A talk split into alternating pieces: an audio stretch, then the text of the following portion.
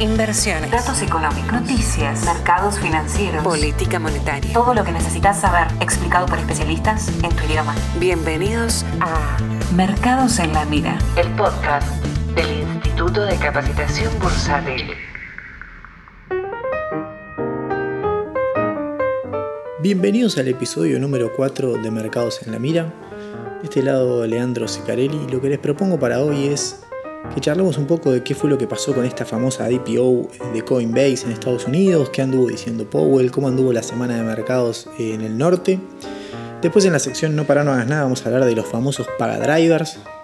Y después vamos a pasar al caso de Argentina, en la cual tuvimos una semana bastante brava y empezamos de vuelta a tener más comunicación de la que necesitaríamos. Si te interesa todo eso, quédate acá, que ya arrancamos.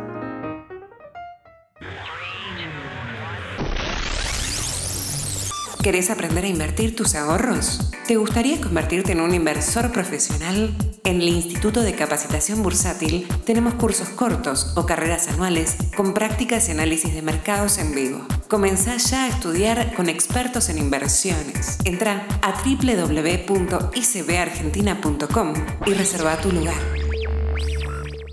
Bueno, tuvimos una semana en Estados Unidos eh, bastante buena, bastante buena. La verdad que los índices americanos estuvieron eh, bastante sólidos, bien, con subas en el orden de 0,5% por día, ahí empujando un poquito. Ya el jueves se aceleraron las subas, subas arriba de un punto en todos los índices. Bueno, el Don Jones estuvo ahí al, borde del punto de crecimiento.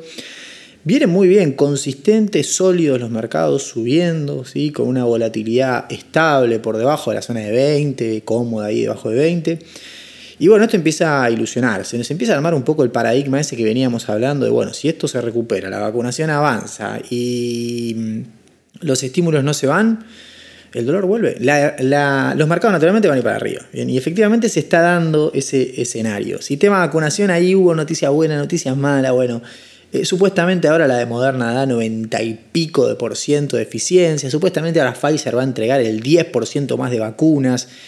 Pero bueno, todas estas buenas noticias me, da la sensación de que vienen a colación de la mala noticia que tuvimos en la semana, que es que eh, la FDA de Estados Unidos eh, puso un halt a la aplicación de la vacuna de Johnson Johnson, que es esa famosa vacuna de una sola dosis. Eh, porque se encontraron seis casos en los que hubo eh, coágulos de sangre graves, etcétera, etcétera, etcétera. No soy especialista en eso, así que no entiendo muy bien. Pero bueno, por precaución se dejó de dar esa vacuna. Los seis casos son entre los 6.7 o 6.8 millones de vacunas que se aplicaron de Johnson Johnson. Así que, como se imaginarán, es, una, es un exceso de precaución natural en estos procesos de, bueno, vacuna nueva, virus nuevo, están tanteando, parece bastante responsable. En principio están jalteadas, imagino que eh, en el mediano plazo va a restituirse la aplicación de esa vacuna, así que el tema vacuna va, porque incluso cuando teníamos la mala noticia de Johnson Johnson, em, aparecen mejores noticias de Pfizer. Ahí Pfizer dice ahora por ahí tengamos que dar una tercera dosis en un año, bueno, está bien, puede ser. Recuerden que la de Pfizer son dos dosis. Pero digo, no parece eso preocuparle mucho al mercado. El mercado estaba medio preocupado últimamente por la tasa de interés de largo plazo de Estados Unidos. La tasa de interés de Estados Unidos baja. Estaba a 1,70 y pico, llegó máximo. Hoy está operando en cuanto, 1,50 y pico creo que estaba. Así que sigue bajando. No quiero cambiar la pantalla, van a hacer lío. Bien.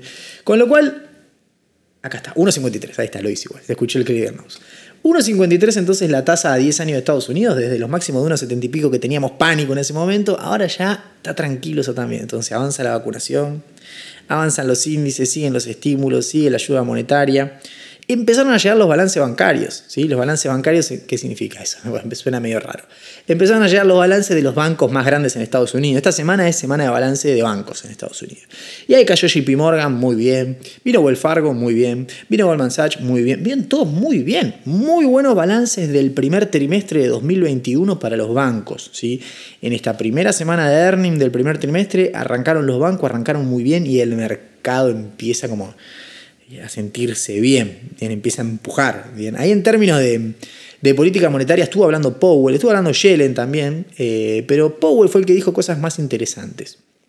Lo primero que dijo que llamó un poco la atención, por lo menos a mí me llamó la atención, es que en una entrevista le preguntan sobre la tasa de interés y piensan subirla en el corto plazo y la respuesta de Powell es algo así como, veo muy poco probable que la subamos este año.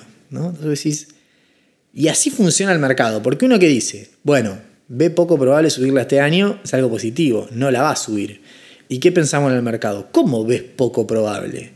No, ni poco probable, nada, hermano. El mercado está, la guía para el mercado en relación a la tasa, más allá de los futuros y las probabilidades implícitas, eso que es un poco más complejo, la tasa de la Reserva Federal se mueve. Nuestra guía ahí es el dot plot. ¿Qué es el dot plot? Es cuando la reunión de la Reserva Federal viene con proyecciones, se le pregunta a todos los integrantes del FOMC, los que votan la tasa, los que votan si subir, mantener o bajar la tasa. Y le decimos, ¿vos qué pensás que va a pasar con la tasa? Y todos votan y te dicen. Vos le decís, el año que viene, ¿qué van a hacer? Para mí tiene que estar igual. Y el otro año tiene que... Bueno, todos votaron que hasta 2023 la tasa tiene que estar como está. Entonces, Powell saliendo a decir hoy, no, este año no creo, no, ¿cómo este año no creo? Ni este, ni el otro, ni el otro, porque por lo menos es con la expectativa que nosotros estamos trabajando en el mercado, que es lo que ustedes dijeron en las últimas proyecciones que nos entregaron. No en todas las reuniones hay proyecciones, o sea, no en todas las reuniones hay dot plot, o sea, no en todas las reuniones sabemos lo que ellos quieren hacer adelante, hacia adelante con la tasa. Pero bueno, lo último que nos dijeron es que la tasa no se mueve por lo menos hasta 2023 como que ahora, no es tan probable, pero viste cómo es esto. No, no, no vi nada, o sea, no. Bien. Bueno, ahí hubo un poco de, de incertidumbre, bien, en relación a eso. Eh, no se terminó de entender ahí qué estaba pasando, generó un poquito de duda. Después en otra pregunta también le, hace una pregunta bastante interesante respecto de, de, cómo va a ser el endurecimiento bien, de la política monetaria. Que claramente no va a ser en el corto plazo, pero digo, cuando llegue, ¿cómo va a ser? Y ahí Powell dio también, porque a veces Powell e-, es el arte de no decir nada cuando habla. Y otras veces dice cosas interesantes. En este caso dijo algo bastante interesante porque dio la pauta de, bueno, en el corto plazo, hasta que nosotros no veamos que la economía esté creciendo, ¿eh? con una inflación del 2%, crecimiento del 2% y eh, desempleo del 4%, hasta que no veamos eso, no vamos a sacar los incentivos. Perfecto, lo dice siempre. Después dijo, cuando llegue el momento, muy probablemente lo primero que vamos a hacer es dejar de emitir. Bien, y vos decís, sí, ¿qué van a hacer? No, bueno, pueden subir la tasa. No, Powell fue claro, dijo, no, lo primero que vamos a hacer es dejar de emitir. Bien. Después de eso va a venir seguramente una suba de tasas. Pero no vamos a subir la tasa antes de dejar de emitir. Y eso es una buena hoja de ruta también hacia adelante para nosotros en el mercado para tener. Y de hecho, creo que él lo menciona, no sé si los medios lo ponía, pero creo que él lo mencionó, como hicimos en 2013-2014, que él no estaba, estaba eh, ya estaba Yellen creo en esa época, o Bernanke, no me acuerdo, pero no, no, no sale de esos dos.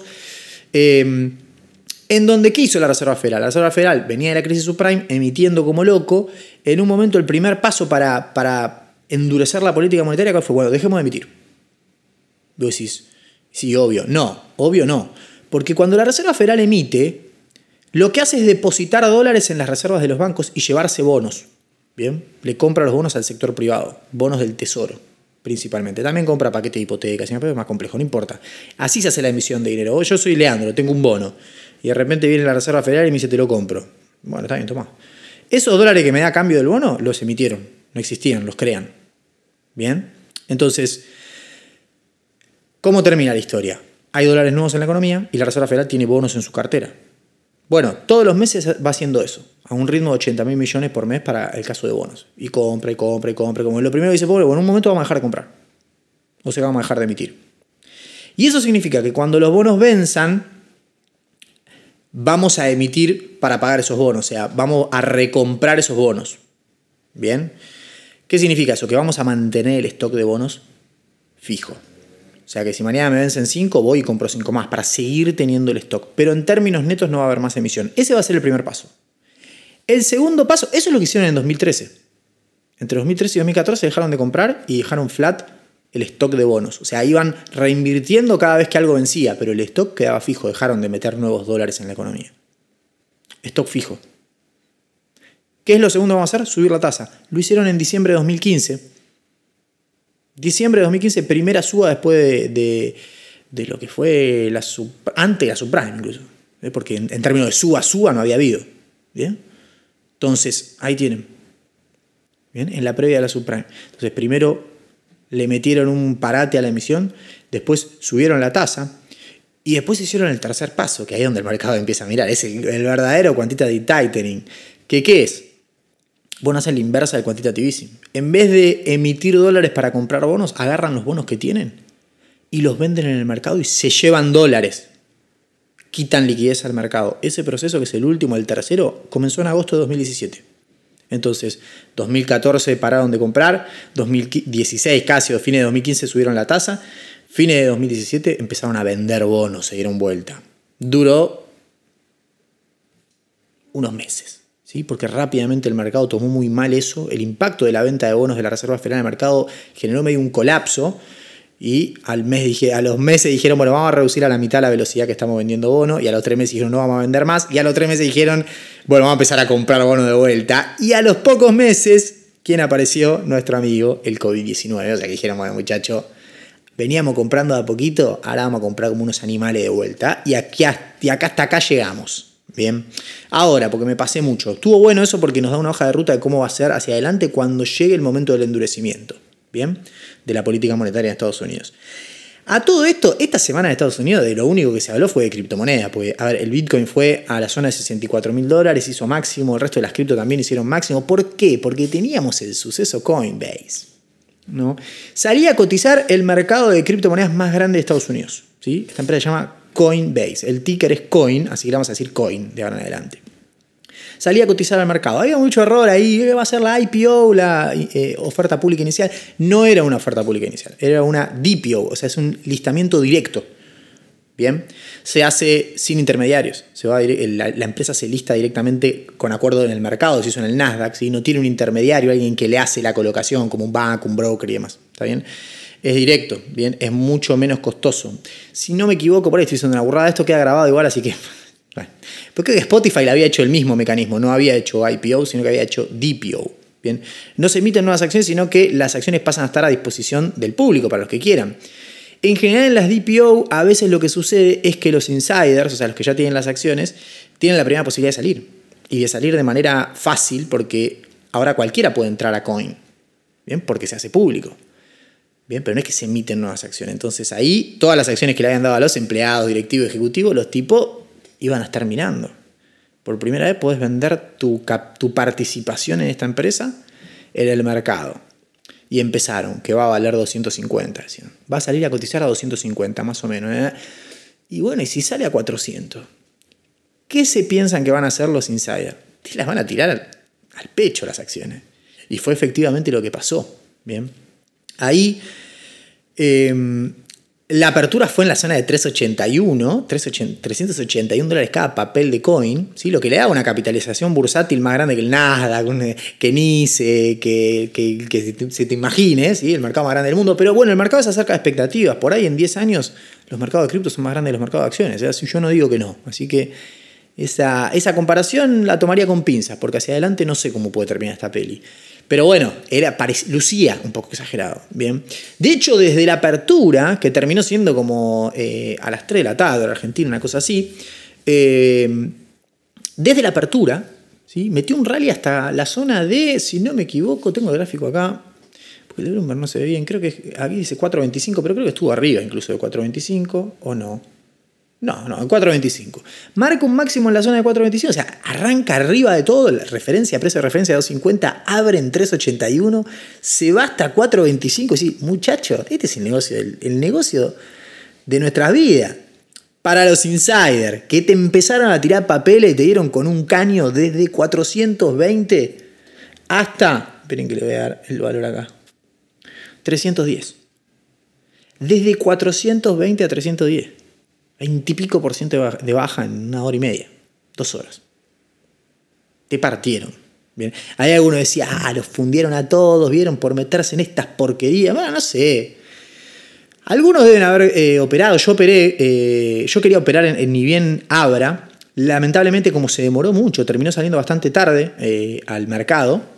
Me perdí la primera parte. Me perdí toda la suba y cuando yo vi por la primera vez en, por primera vez en la pantalla el ticker, eh, ya había hecho el máximo en 400 y pico y estaba bajando. Entonces, lo único que hice es, bueno, cuando llega a la zona de aperturas de 381, meto un tirito a ver si rebota ahí. Metí el tirito, no rebotó, bajó, me sacó, perdí un poco de plata, no pasa nada. Y después la vi toda para abajo. ¿sí? La vi, me quedé ahí quieto mirando, ¿eh? sin, sin tocar nada, sin hacer lío, sin romper más nada. Pero bueno, había mucha gente enojada ¿no? con el tema de, mirá, cómo perdieron, ahí está, ahí los fundieron a todos. Y eh, por ejemplo, yo ponía, che, están manija con la, la salida de coin. Digo, no significa que necesariamente uno tenga que operar todos los sucesos que pasan en el mercado. Bien. Por ejemplo, cuando el petróleo eh, fue a valor negativo, prácticamente yo no metí ninguna operación. Tendría que revisar. Eh, en ese momento estaba en Australia y a veces metía operaciones así random. Y ese día, la verdad que a mí no me coincidía mucho el tema del horario por Australia, pero me quedé mirando todo el día, fue una fiesta. Porque, por eso, porque hay sucesos para mirar en el mercado. Sucesos que, de los cuales aprendes. No en todos tenés que operarlos, qué sé yo. No sé, yo en Coin metí un tirito, pero digo, no, no era algo que tenía en la cabeza eh, meter todo mi capital ahí o hay que mirarlos. Yo tampoco creo que lo ideal sea mirar todo desde afuera. Digo, bueno, negro, pero si nunca metes un trade, nunca metes un manguito, es como que lo mirás pero no terminás de aprender del todo, porque una cosa es estar adentro, corriendo riesgo, ganando, perdiendo vida, y otra cosa es mirarla de afuera. Bien, pero bueno, no todos los eventos hay que operar. Se pueden mirar desde afuera algunos eventos, porque no estás convencido. Una DPO es, la verdad, a menos que te guste mucho la empresa, conozcas los números y es más para mirar de afuera que, para andar viendo haciendo cosas raras. En la IPO no es tan así. En la IPO hay eh, gente que le encanta en las IPO y que piensa que siempre con la IPO ganás. O sea, viene una oferta pública inicial, ganás. Siempre sale por arriba del precio de suscripción. No, no es así. Así que tengan cuidado. La empresa tiene que andar bien, tiene que haber ansias en el mercado para querer comprarla. Bueno, bien. De hecho, ya se la IPO de Robin Hood. Es así hacer una IPO, si no me equivoco. Y bueno, vamos a ver ahí qué pasa. Yo creo que puede ser, si es una IPO, porque no, sé si es una IPO o una DPO, creo que es una IPO. Si es una oferta pública inicial, eh, me gusta más que, la, que esta IPO de, de, Coin, que igual estaba para un tirito, no salió bien, pero estaba para un tirito, porque todo el mercado estaba mirando eso, ¿sí? básicamente. De hecho, cuando se empezó a hacer de goma, el Bitcoin se hizo de goma también, y arrastró todo. Y el mercado tuvo el único tropezón de la semana, que fue ese miércoles que fue el miércoles después de que el Instant Coin empieza a bajar. Ese fue el único tropezón que tuvieron los mercados americanos en esta semana. Bien, después le dieron para adelante. Estamos. Pero digo, eh, hay un, el punto medio, ¿sí? el punto medio entre observar los sucesos de mercado, prestar atención, pues se aprende mucho, y de vez en cuando meter algunos, ¿sí? porque si no operas nunca, eh, qué sé yo. Pero esto pasa mucho. De hecho, hoy en la sección No para, no hagas nada, de lo que quería hablar era justamente de eso, ¿no? de, del que no opera y entonces te, trata de explicar por qué pasan determinadas cosas. Digo, ¿no? Y una de las cosas es em, que se habla mucho es la construcción de pisos en los mercados. ¿bien? ¿Cuándo llega el piso? ¿Cómo es un piso en los mercados? Hay mucha literatura y todo coincide más o menos lo mismo. Cuando estás en el piso es, es, o sea, no, es el peor momento. O sea, las peores noticias, las noticias de pánico, son en el piso. Yo le, lo titulé así los pagadriver, pero digo, el que te dice que en realidad necesitas tener una buena noticia para salir a comprar algo, te está diciendo que compre con el diario del lunes. Te está diciendo que compre con la noticia. Los pisos son sin drivers. Los, los pisos ¿sí? son los peores momentos del mercado en donde nadie la ve para arriba. Bien, pero ya no hay nadie para abajo tampoco. El caso argentino es un caso que se discute mucho en estos sentidos y el otro día vi un tuit de un colega, Ares Dar, Sbadar, no sé si lo pronuncié bien. Y claro, el tipo decía, em, para los que quieren pagar drivers, les comento que en el, eh, bueno, hubo eh, elecciones en Ecuador, ganó el candidato que más le gustaba al mercado, y los bonos ese día subieron 25%. Entonces, según la lógica de los pagadrivers, vos tendrías que haber salido a comprar ahí. Estás comprando 25% más caro, hermano. Vos tendrías que haber pagado el viernes ese papel. Bien. ¿Por qué? Porque los pisos son sin driver. Tendrías que haber pagado el viernes cuando no había ningún driver. Cuando nadie la veía para abajo, eh, perdón, para arriba, el mercado rompe el consenso. En el medio aparece esta noticia y ya está 25 arriba, abre 25 arriba. Así que no hay que en el medio puedes hacer alguna triquina. No, ya está, te lo perdiste.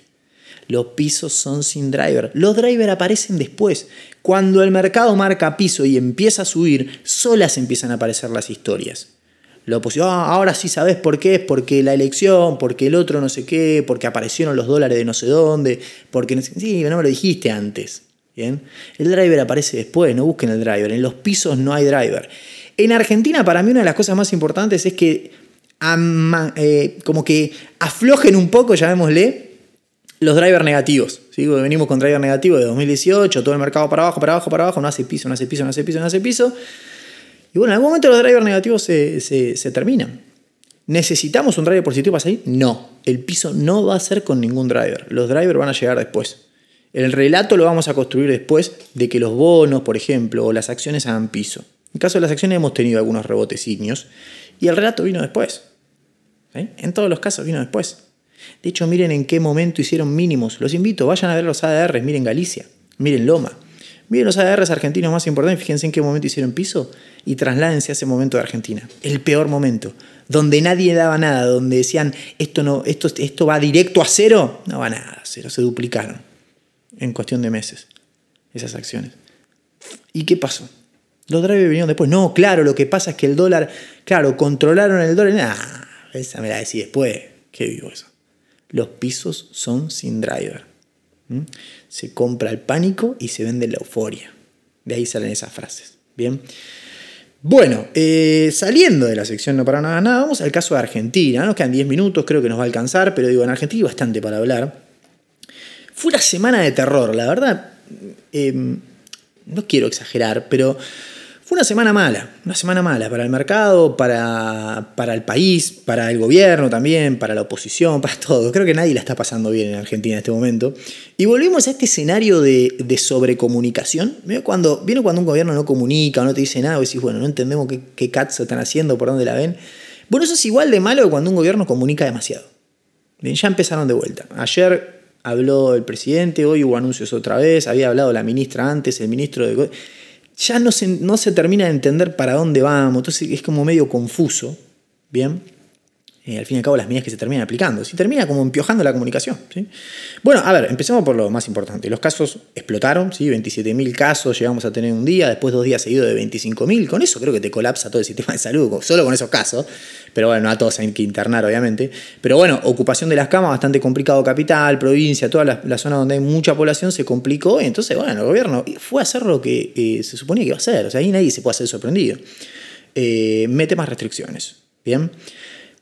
¿Dónde aparece la sorpresa? La sorpresa aparece, eh, hablábamos en las prácticas con los alumnos a mediados de la semana, la ministra de Salud diciendo no vamos a hacer nada, o en principio no vamos a cerrar nada, no se van a tomar medidas en el corto plazo, y a los dos días el presidente toma medidas. Cuando yo vi eso le dije a los alumnos, bueno, dicen esto ahora, pero esto puede durar 15 minutos, eh, porque da marcha atrás. ¿Vieron cómo es esto? Efectivamente fue así, a los dos días teníamos medidas nuevamente. Medidas que también son medidas complejas, hay cosas que, están abiertas hasta las 19, otras que no. Eh, lo de las clases que no iba a ser, eh, iban a seguir siendo presenciales, el ministro de Educación diciendo en las redes, sí, esto, la escuela está protegida, hay protocolo, eh, de repente no son más presenciales. Entonces, genera, empioja y, y como que termina confundiendo el mensaje. hay gente que están los triunfa la libertad. Yo le digo los triunfa la libertad, el, el, tipo que se saca la fotito tomando una coca y te pone triunfo a la libertad, como si estuviese, no sé, escapándose de Guantánamo, y tú decís, bueno, bajó, bajó mucho la exigencia revolucionaria, veo, en las últimas décadas, porque no es que tiene un rifle en, en, la cintura y se está cagando a tiro con nadie, está tomándose una coca. Pero bueno, y triunfa la libertad. Yo no soy de esos, igual cada uno haga lo que quiera, está perfecto. Yo, yo acato las medidas y me dice, y, por este gobierno y por el que sea, si algún gobierno con una cuestión sanitaria me dice trata de no salir, bueno, trata de no salir. No por el gobierno, sino porque obviamente uno tiene sus padres y y quiere cuidarlo y dice, bueno, uno puede ser vehículo del virus, les hago caso. Pero la verdad es que cuesta bastante hacer caso cuando las medidas son tan raras como que eh, están mal comunicadas, que sí, que no. Digo, y el sector privado por ahí en muchas actividades ha desarrollado protocolos, ha invertido para poder funcionar. Bueno, ahora vuelve para atrás. Eh, y eso empieza a pasar factura en términos económicos y por ende le va a pegar al mercado también, porque hay cierta, eh, cierto nivel de, de, incertidumbre. Bien. Entonces, bueno, lo primero que apareció ahí es algo que yo les vengo diciendo hace mucho. Hay una visión muy fiscalista en el gobierno. Entonces, ¿qué pasó? El gobierno termina quedando en un híbrido entre vamos a cerrar, porque no queremos que aumenten los contagios y no queremos que nos colapse el sistema de salud, pero tampoco queremos andar dando mucha IFE y mucho de eso porque, bueno, se nos va, se nos escapa la tortuga fiscal. Bueno, eh, no, mi ciela. O una cosa o la otra. Las dos cosas no se pueden tener. Entonces, por eso cuando uno mira las restricciones y las no restricciones, dice, che, nos quedamos como en el medio. Bueno, yo estoy casi convencido que tiene que ver con una cuestión fiscal, que tiene que ver con una cuestión de no gastar de más. ¿Bien? De hecho, aparecieron los principales incentivos que los va a dar ANSES finalmente, si no leí mal, Eh, está ahí, tampoco me interesó mucho porque la verdad es que estoy totalmente perdido con cómo son las restricciones. Veremos, ni siquiera entendí si es a las 12 del jueves o del viernes, pero bueno, ya tengo un lío en la cabeza. Pero es un problema mío, no del gobierno. Eso admito que es más lío mío que de ellos. Pero digo, eh, en principio vamos a tener incentivos, vamos a tener estímulos por parte del ANSES para los que no puedan ir a laburar porque obviamente su actividad queda totalmente restringida. Eh, y el problema ahí es el siguiente. El mismo día que anunciás los incentivos, salís con un dato de inflación del 4,8% para marzo y anunciás que el mercado volvió a rolearte solo el 50% de los vencimientos de deuda. Entonces ahí tenés un problemón. Este es un problema eh, teórico, porque el mismo día que anunciás gastos, el mercado te dice que no te presta más. El mismo día. Y es la segunda colocación en donde vencen 100 y colocás 50. Lo digo así con esos números para que se entienda, la mitad. La otra mitad son pesos que vuelan a la calle esos pesos que van a la calle van a generar presión inflacionaria y ya vení con 4,8. Eh, y vuelve el discurso de septiembre del año pasado. Nada, pero este es el mes, este es, este es el, el, techo. Y septiembre del año pasado era el techo, agosto había sido el techo, julio había sido el techo, junio había sido el techo. Yo creo que efectivamente este tiene que ser el techo. Me da la sensación que sí, pero miro para adelante y se vienen prepagas, se viene combustible, se viene precios cuidados, correcciones ahí. Y bueno, se empieza a complicar. El tema tasas te empezó a pasar factura. Una de las cosas que se decía había funcionado muy bien el mes pasado, rolear eh, el vencimiento del T2X1, que, era un, que es un, bono, el Bonser 21, pues teníamos mucho vencimiento este mes, entonces la mitad se roleó para más adelante, ¿sí? 2021, 2022, los primeros pagos para eso. Entonces, ¿qué empezó a pasar ahí? Bueno, básicamente lo que sucedió es que cuando tuvimos que pagar la partecita que quedaba este, este, este, en este mes, en abril, ahora, el mercado nos dio la espalda. Y de los setenta y pico mil que vencían, no solo vencía eso, vencía otras cosas también, de los setenta y pico mil que vencían, solo conseguimos 37 mil. Y de esos 37 mil que nos prestaron, 22 mil son atados por inflación. El mercado te está dando un mensaje muy claro, que es el mensaje que venimos charlando hace un montón. Con estos niveles de tasa y estos niveles de inflación, la ecuación no cierra. Vos me puedes hacer perder plata en términos reales un mes, dos meses, tres meses, cuatro meses, cinco, seis, pero ¿cuánto más me vas a tener así? No podés estar retribuyendo los instrumentos en pesos 40% cuando las inflaciones analizadas están arriba del, no sé cuánto dio este mes ya, ya no sé, pero claramente estás perdiendo. 37 es lo que retribuye el plazo fijo, bien, regulado, para el minorista, que es el que más garpa, y tuviste una inflación de cuánto analizada. Hagan el cálculo. Bien, entonces, funciona el esquema, ¿por qué? Porque tenés un sistema de regulaciones, conocida como CEPO, ¿bien? que evita que esos pesos fuguen hacia el dólar y te dispara una corrida y se arme un lío bárbaro. Pero es todo sistema, ¿eh? No está funcionando en nada la política eh, eh, de tasas para, evitar eso. Y yo lo dije ya varias veces, cuando dicen estamos creando un mercado de deuda en pesos, así no se crea un mercado de deuda en pesos. El mercado de deuda en pesos lo vas a poder crear cuando retribuyas las inversiones en pesos y el inversor que tenga la opción de irse a dólar, a hacer o a un activo a tasa fija en pesos, elija el activo en tasa fija en pesos porque sabe que le va a ganar la inflación. Entonces, así se construye un mercado de pesos. Con esta no, con esta nos estamos relajando mucho porque hay cepo y porque tenés institucionales obligados por regulación a comprar instrumentos en pesos y porque tenés entidades públicas que les decís roleame. Che, pero pierdo con la inflación, rolea igual. Y rolean una de las cosas que se hablaba de esta colocación, que era chica, tampoco una colocación muy grande, ¿eh? se ha colocado el triple de esto y ha salido bien. Hoy se colocaba un tercio y una de las cosas que se decía es, ojo, porque hoy parece que no hay mucha participación pública. O sea, los que tienen los instrumentos que vencen no son ni el Banco Nación, ni ANSES, ni nadie público, ni ningún regulado. Es gente que va a mirar los números y va a ver si renueva o no. Bueno, no renovaron la mitad. Entonces ahí tenés un problema. ¿Cuál es la visión para mí del gobierno ahí? Lo que deben estar pensando, claro, porque también es que son tontos o malos, ellos tienen su visión.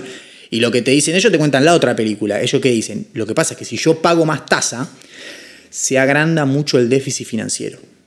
Bien, ¿por qué? Porque el déficit financiero es el déficit primario más los intereses que pagas por la deuda. Entonces, ahí, bueno, hay que elegir una cosa o la otra. Yo creo que como venís financiando con emisión buena parte del déficit eh, primario, casi te diría la totalidad, porque se terminó el año pasado ochenta y pico y venís a ese ritmo también. En realidad lo que podrías hacer es financiar eh, con emisión el déficit, porque evidentemente no te queda otra, y garantizar un financiamiento neto lo más atractivo posible. Por lo menos ya garantizar el 100% de roleo. ¿Cómo haces eso? Tenés que subir las tasas. Tenés que endogeneizar un poco las tasas. ¿Qué es endogeneizar? Es, bueno, que los que me prestan jueguen en esta dinámica.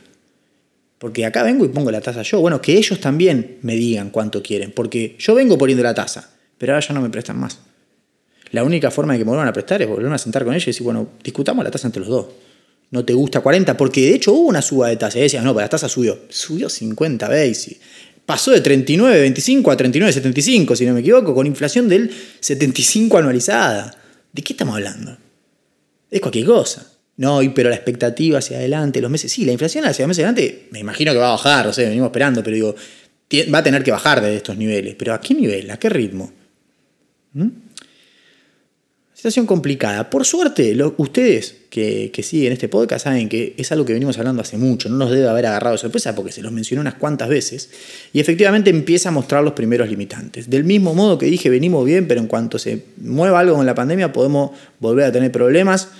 Y acá estamos. Esperemos que la semana que viene sea sin tanto anuncio, tanto ida y vuelta con la comunicación y con un panorama un poco más certero de lo que viene hacia adelante.